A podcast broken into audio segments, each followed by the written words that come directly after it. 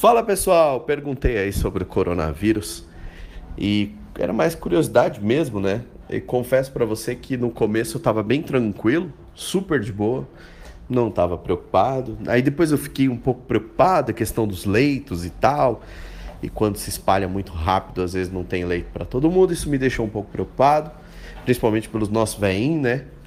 Mas depois eu fiquei tranquilo de novo, agora eu tô bem tranquilo. Acabei pegando uma gripe aí, não é coronavírus, pelo menos assim espero.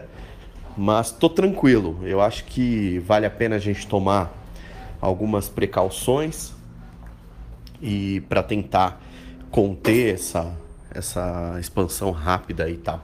Mas vale aqui um, uma reflexão sobre a questão da propagação de informação, né? Eu, eu prefiro ficar observando e é legal quando a coisa se desenha a partir de um, de um ponto específico. E eu já tinha um conhecimento adquirido em alguns livros, um deles o Ponto da Virada, do Malcolm Gladwell, que é um, um cara que eu gosto muito, um autor espetacular, um americano, e é legal a gente que teve acesso, que leu esse livro, eu li mais de uma vez e pude observar no coronavírus algumas coisas que ele retratou ali. E olha que ele puxou coisa de lá de 1800 e pouco.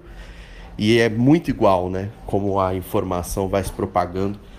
E é legal a gente observar com o olho clínico ali da, da, da coisa e poder tirar algumas lições para poder aplicar no, no lado bom da coisa, né?